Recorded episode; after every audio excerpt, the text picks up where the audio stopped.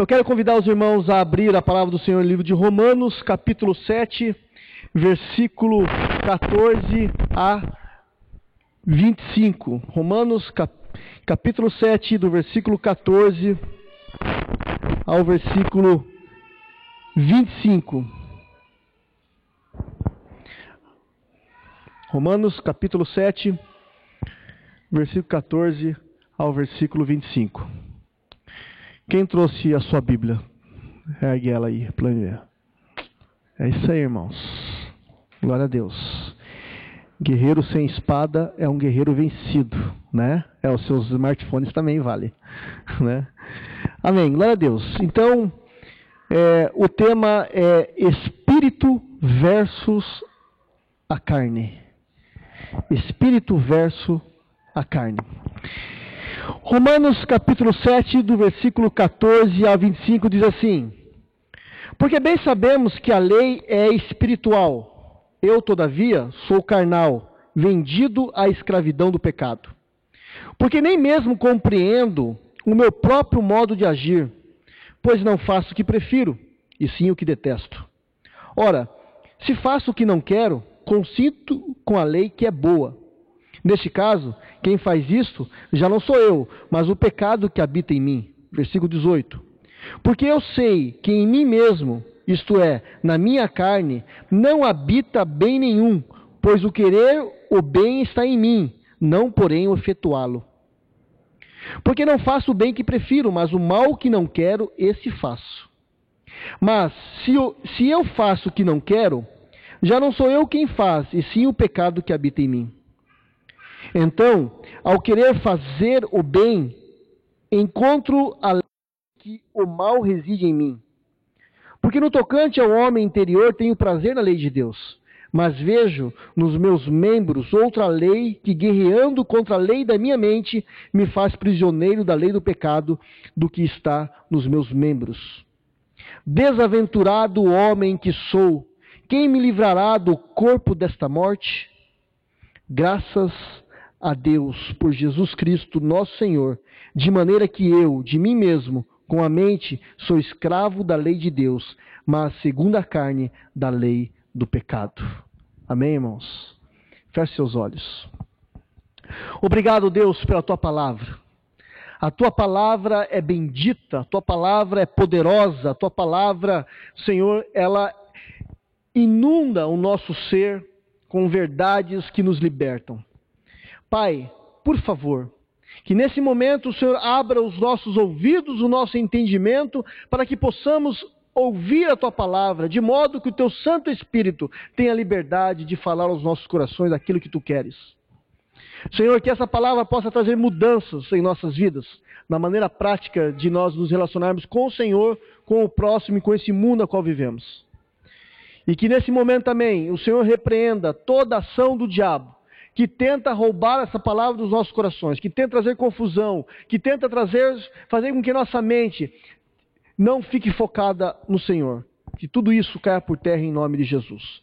Fala conosco, Deus, em nome de Jesus. Amém. Queridos irmãos, nessa noite então nós vamos falar sobre a carne versus o espírito, espírito versus a carne.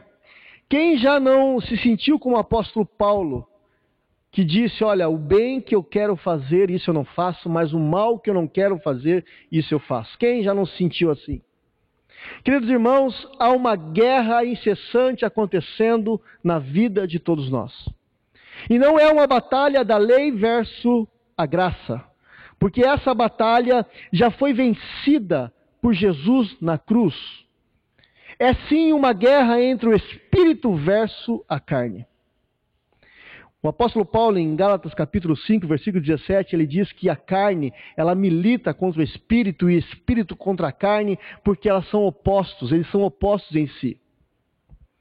Então, o apóstolo Paulo, em Romanos 6, ele exibindo a operação da lei em produzir convicção do pecado, ele passa agora em Romanos 7 mostrar o seu efeito na mente do crente. A lei não pode assegurar a sua santidade. A causa desta inabilidade não está na natureza amada lei, Porque o apóstolo Paulo diz que a lei é espiritual, a lei é boa. A causa dessa inabilidade está em nós, na nossa carne. Calvino, Calvino ressalta que o pecado reside em nós, não na lei.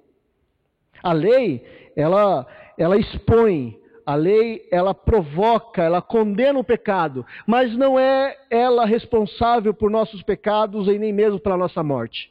Ela é apenas, ela apenas aponta o erro. Assim, queridos irmãos, a lei, ela não pode nos salvar, porque nós não podemos cumpri-la por causa do pecado que habita em nós. A fraqueza da lei não está em si mesma, mas está na nossa carne. A carne, queridos irmãos, ela grita quando ela é afrontada. A nossa carne, ao contrário do que muitos falam, dizendo que a nossa carne é fraca, na verdade a nossa carne ela é muito forte. Ela grita, ela impõe o seu desejo.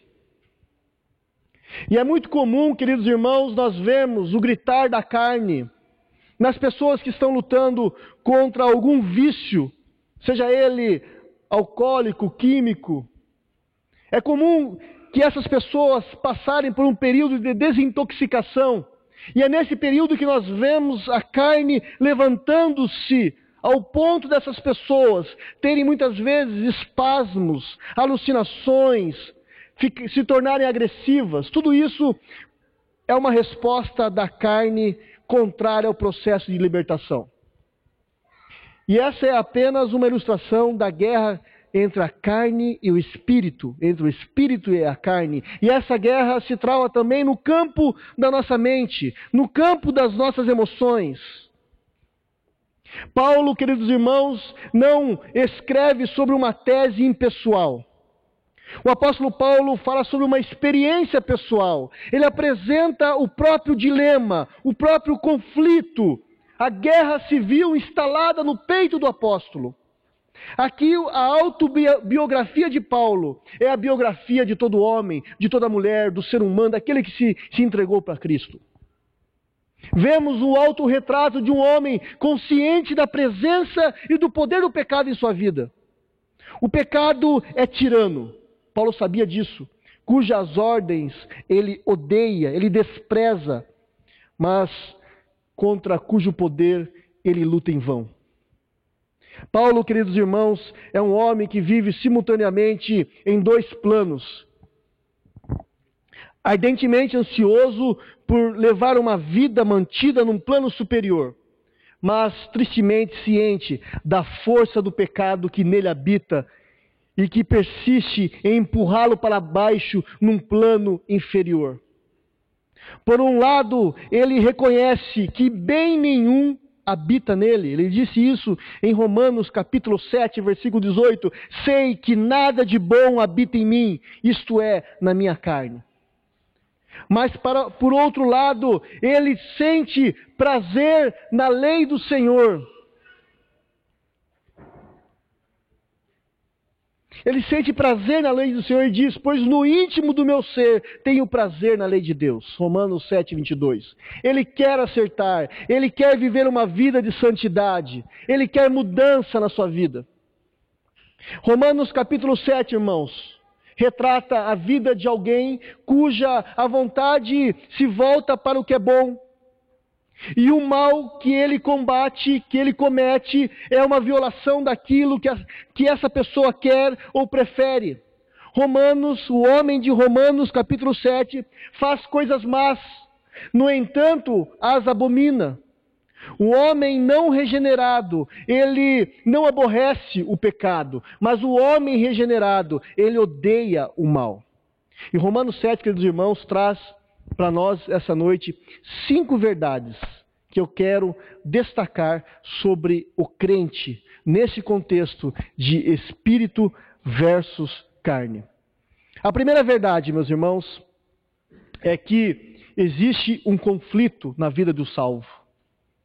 Todo crente passa ou passará por um conflito sem exceção. Capítulo, versículo 14, 17 diz: Sabemos que a lei é espiritual. Eu, contudo, não sou, pois fui vendido como escravo ao pecado. Não entendo o que faço, pois não faço o que desejo, mas o que odeio. E se faço o que não desejo, admito que a lei é boa. Neste caso, não sou eu mais quem faz, mas o pecado que habita em mim.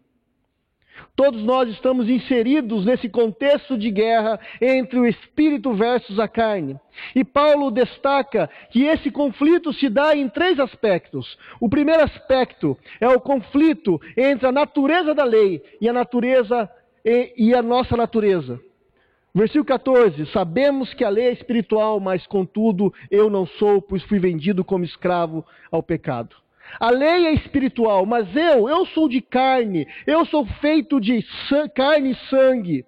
E como tal, moralmente impotente perante as tentações. Essa é a batalha cristã entre a carne e o espírito. Gálatas capítulo 5, versículo 17 diz: Pois a carne deseja o que é contrário ao espírito, e o espírito que é contrário à carne, eles, são, eles estão em conflito um com o outro, de modo que vocês não podem fazer o que desejam. Quando Paulo diz que ele é carnal, ele não está declarando que ele não é convertido. Essa é a mesma expressão que Paulo usa para falar à igreja de Corinto, quando ele diz: Olha, vós sois carnais. Paulo não está dizendo, insinuando que aquela igreja não era convertida.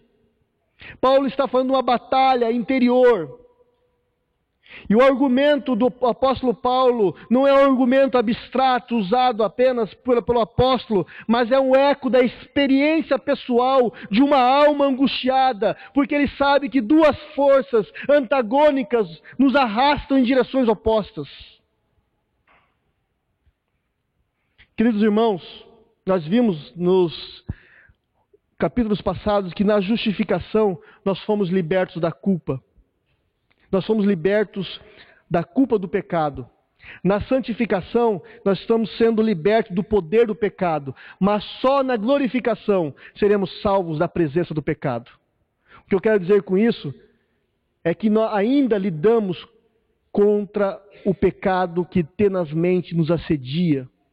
Temos de reconhecer, queridos irmãos, que os cristãos vivem uma tensão que dentro da teologia chama-se o já e ainda não o já da, do reinado inaugurado na vida do crente, mas o ainda não, porque ainda falta consumação. Esse é um conflito que o apóstolo Paulo é, fala que temos. o conflito da natureza da lei e a nossa natureza. Ainda ele fala desse conflito, conflito entre o, o saber e o fazer. Versículo 15. Não entendo o que faço, pois não faço o que desejo, mas o que odeio. Nós não compreendemos o nosso modo de agir. Não fazemos o que preferimos e sim o que detestamos. Somos seres ambíguos, contraditórios. Há uma esquizofrenia em nosso ser.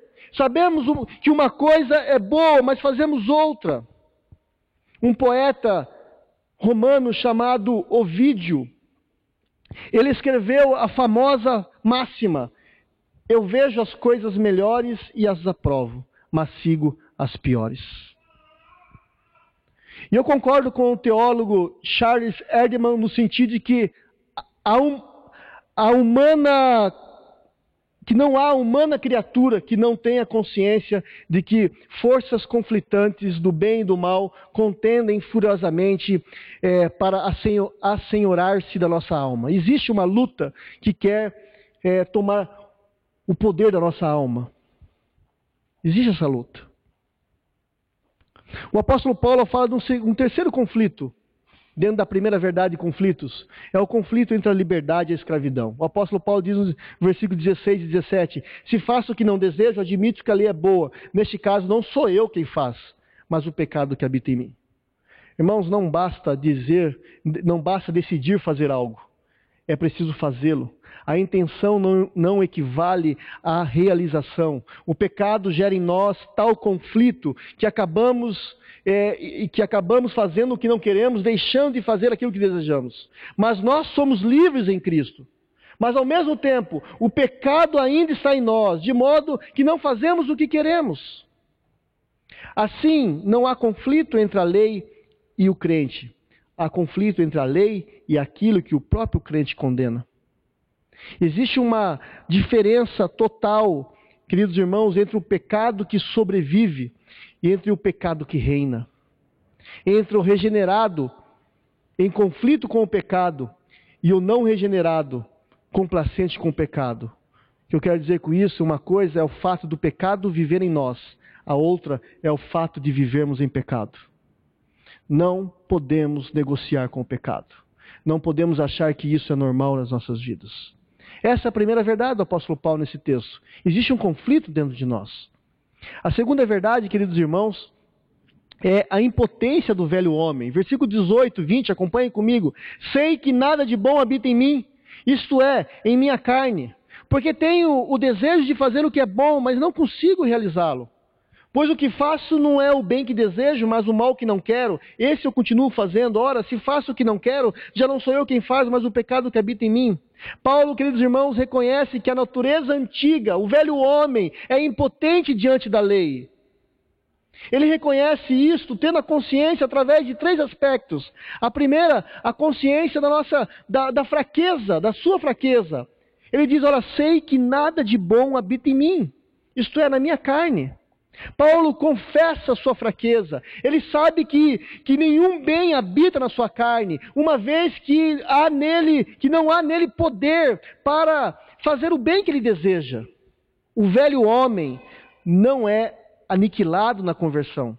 Tem pessoas que acham que quando a pessoa se converte a Cristo, Deus faz um shazam e essa pessoa se transforma em uma pessoa perfeita. Mas eu quero dizer para você que o velho homem se levanta na vida do crente todos os dias e todos os dias nós precisamos abatê-lo. Ele ainda habita em nós. Embora não tenha poder legal de nos dominar, muitas vezes ele revela o quão nós somos fracos diante da nossa vida cristã. O apóstolo Paulo também tem a consciência da contradição. Ele diz no texto, versículo 19: Porque, pois o que faço não é o bem que desejo, mas o mal que não quero fazer, esse eu continuo fazendo. Somos criaturas ambíguas, paradoxais, contraditórias. Não fazemos o que preferimos e sim o mal que queremos. Em cada pessoa há duas naturezas, duas tendências, dois impulsos. É aquela história do lobo mau e do lobo bom. Vence aquele a qual você alimenta mais. O apóstolo Paulo também, ele fala da consciência da escravidão, versículo 20. Ora, se faço o que não quero, já não sou eu quem faz, mas o pecado que habita em mim. Quando fazemos o que não queremos e deixamos de fazer o que desejamos, estamos admitindo que o agente que em nós opera não é a nossa vontade, mas é o pecado que habita em nós.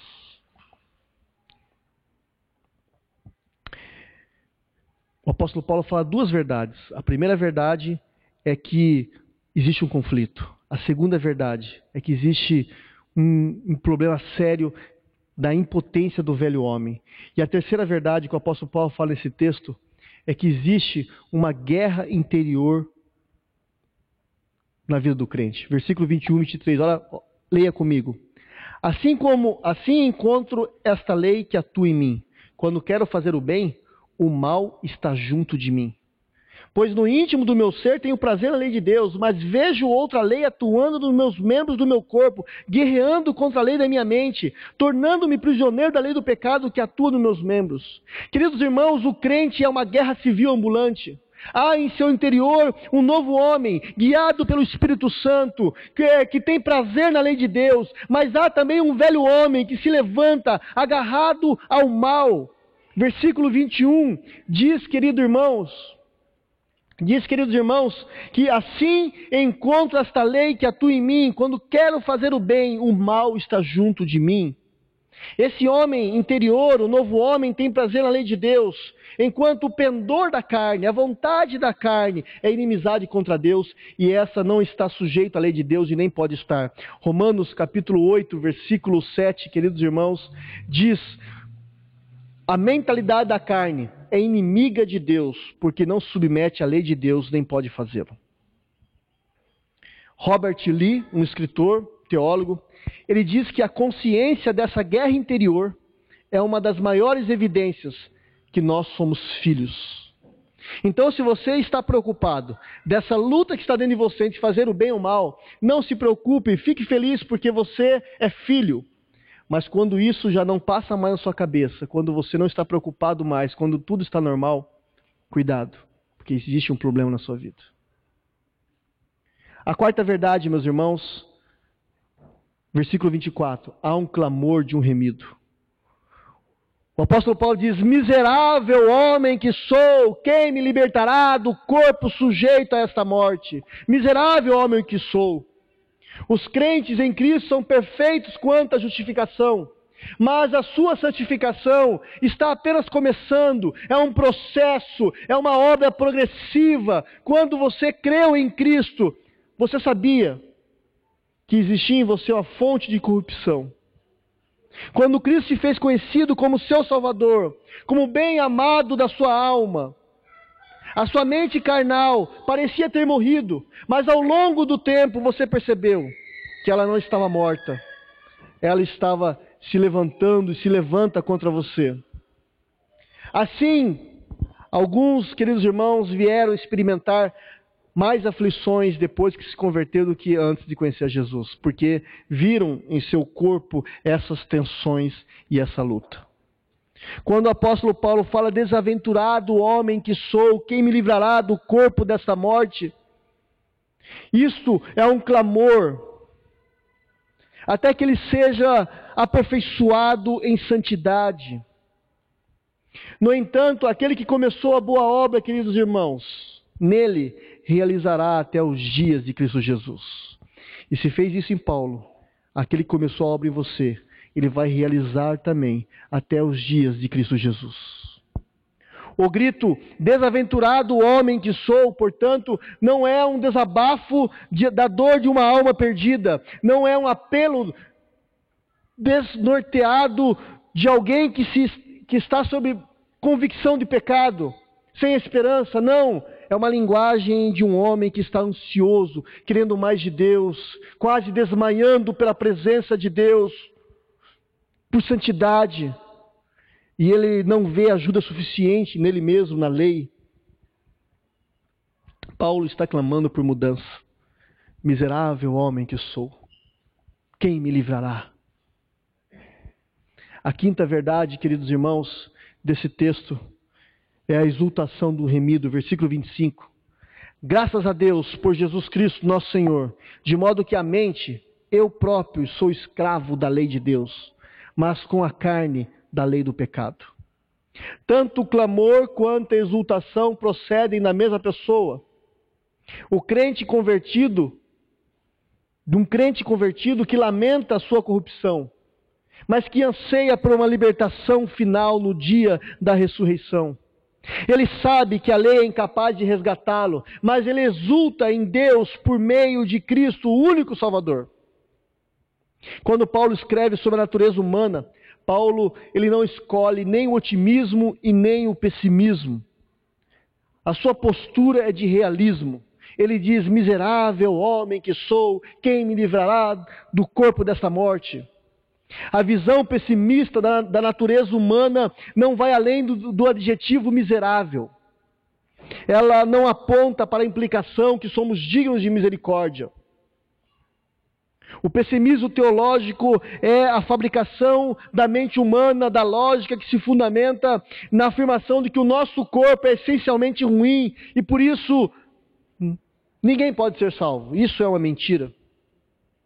O otimismo também é uma criação da filosofia limitadamente humana que pretende ensinar, queridos irmãos, que a natureza tudo é essencialmente bom, que não importa o que fizermos, o bem vai sempre vencer. Isso também não é verdade. A teologia de Paulo, quando Paulo escreve a Romanos, capítulo 7, ele reflete o realismo da revelação ensinada pelo Espírito Santo, pelo Espírito de Cristo, que diz que nós, entregues a nós mesmos, as nossas próprias limitações humanas, as nossas vivências do corpo e da alma, somos miseráveis elas não conseguem realizar uma vida abundante, elas não conseguem nos aproximar de Deus, ela não nos deixa ter comunhão com Deus. Ao dizer isto, Paulo anuncia triunfantemente o papel realizador de Cristo, que venceu por nós nossas enfermidades genéticas do pecado. Por isso, queridos irmãos, entre aspas, o aceitar em Cristo é uma decisão de realismo espiritual. As histórias, a história dos cristãos através dos séculos é o testemunho de que humanos, os seres humanos, mesmo os mais miseráveis, encontraram em Cristo a realização da sua vitória espiritual. E eu quero encerrar com uma frase do grande reformador Melancton. Melancton foi discípulo de Calvino. E ele fala sobre ele mesmo, sobre essa força do velho homem e a gloriosa libertação que temos em Cristo. Ele diz: o velho Adão, falando do velho homem, o velho Adão é muito forte para o jovem Melancto, falando dele mesmo. É muito forte para mim, mas graças a Deus, ele não é suficientemente forte para Cristo. Jesus Cristo, nosso Senhor, nos dará vitória dia a dia, durante todos os dias. Que no seu dia, no seu dia a dia, querido irmão, querida irmã, você possa enfrentar a carne e vencê-la, não cumprindo a lei, mas descansando em Cristo. Que Deus nos abençoe. Feche seus olhos, vamos orar. Obrigado, Deus, pela tua palavra. Uma palavra tão maravilhosa, uma palavra poderosa, onde, Senhor Deus, o Senhor nos mostra que devemos, Senhor Deus, nos posicionar, que devemos, Senhor Deus, lutar contra a nossa carne, que devemos lutar até o fim dos nossos dias. Ela sempre vai nos lembrar que nós precisamos da graça do Senhor. Pai, que o Senhor nesse momento esteja libertando aqueles que estão aprisionados pela lei, pela religiosidade. Pai, que nós venhamos fazer as coisas para o Senhor, não para cumprir algo, doutrina, mas porque nós amamos o Senhor por ser libertos. Transforma o nosso coração, abre a nossa mente, faz-nos, ó Pai, homens e mulheres santos, conforme a tua vontade, em nome do Senhor Jesus. Amém? Amém. Glória a Deus.